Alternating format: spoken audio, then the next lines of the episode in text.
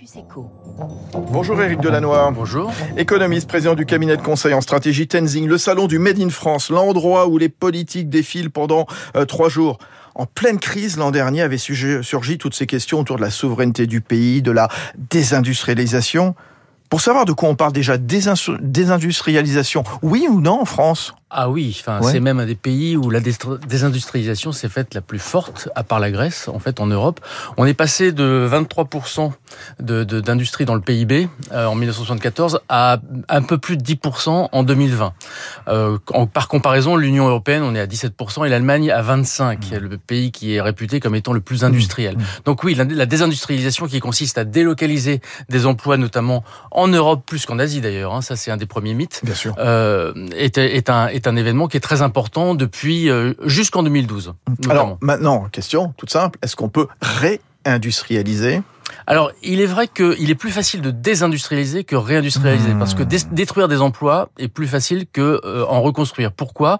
Bah, Si on prend 2009, par exemple, qui a été une année de crise très importante, crise financière 7, mais qui a eu des impacts mmh. importants, il y a eu 80 000 emplois nets qui ont été détruits dans l'industrie en France, alors qu'avec toutes les politiques qui ont été mises en place depuis le, le, le, le rapport gallois de 2012, c'est 14 euh, 000 emplois qui ont été gagnés entre 2015 et 2018. Donc on voit bien que la dynamique de réindustrialisation est une dynamique qui est compliqué à mettre en place. Alors justement, bah alors, euh, si on doit réindustrialiser, euh, est-ce qu'on peut tout produire en France? Est-ce qu'on peut relocaliser? Parce que c'est vrai, l'an dernier, on s'est dit, bon alors les médicaments, il faut tout remettre en... les masques, euh, les perfusions, etc. Et puis maintenant, les composants électroniques. Bon, clairement, Éric Delannoy, qu'est-ce qu'on peut faire, qu'est-ce qu'on ne peut pas faire?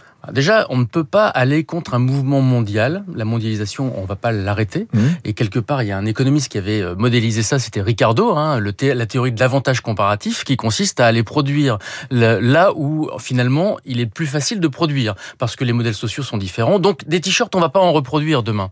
Ça veut dire qu'il faut choisir ses combats. Et il est vrai que la problématique de souveraineté qui est apparue avec la crise nécessite de regarder quels sont les choix stratégiques que le pays doit faire pour savoir ce que l'on veut réindustrialiser ou pas, et ensuite ensuite, est-ce qu'il est possible de réindustrialiser sans avoir finalement une espèce de trou percé ou de remettre en cause notre modèle social? Ça, c'est un point très très important. Alors, ces choix stratégiques, ils sont selon quels critères? Parce que évidemment, c'est pas le tout de dire bon, on va faire revenir des usines.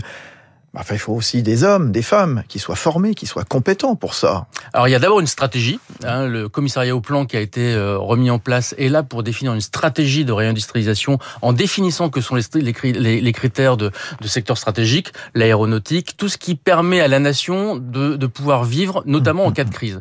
Ça c'est un point important. Et puis ensuite, une fois que ces critères sont définis, il faut définir de quoi a-t-on besoin pour réindustrialiser.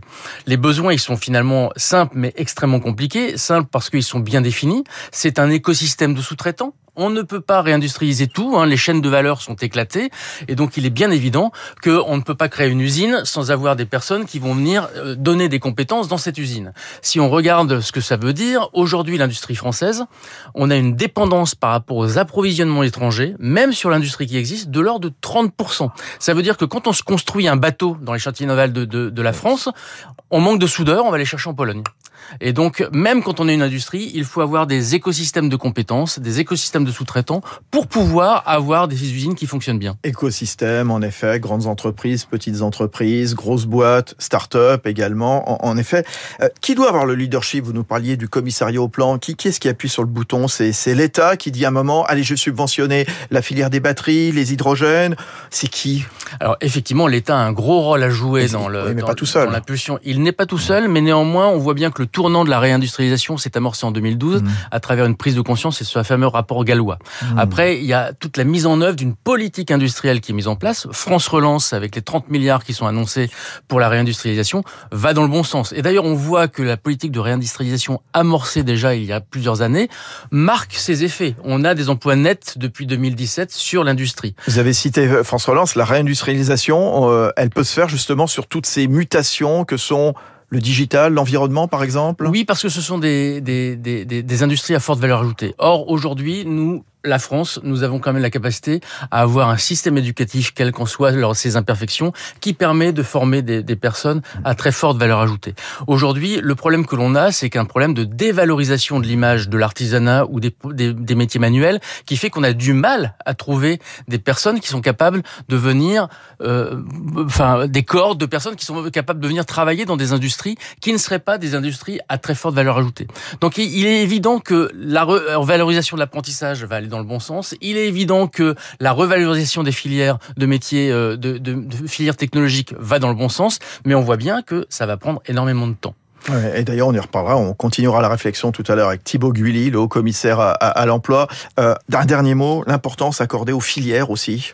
Filières, on le voit bien avec le nucléaire qui est en train de relancer, et les filières vont aller dans le sens du financement. On parle aujourd'hui dans les projets industriels de la vallée de la mort du financement. Les projets industriels ne trouvent pas de financement suffisant pour construire des usines qui nécessitent des prises de risques sur très long terme. C'est un point clé qui aujourd'hui est assez peu pris en charge actuellement.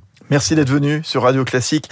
Éric Delannoy, économiste à la tête du cabinet euh, de conseil en stratégie Tenzing, 6h53 à suivre. Baptiste Gabory, il est à Glasgow, 3 minutes pour la planète, la fin de la COP20.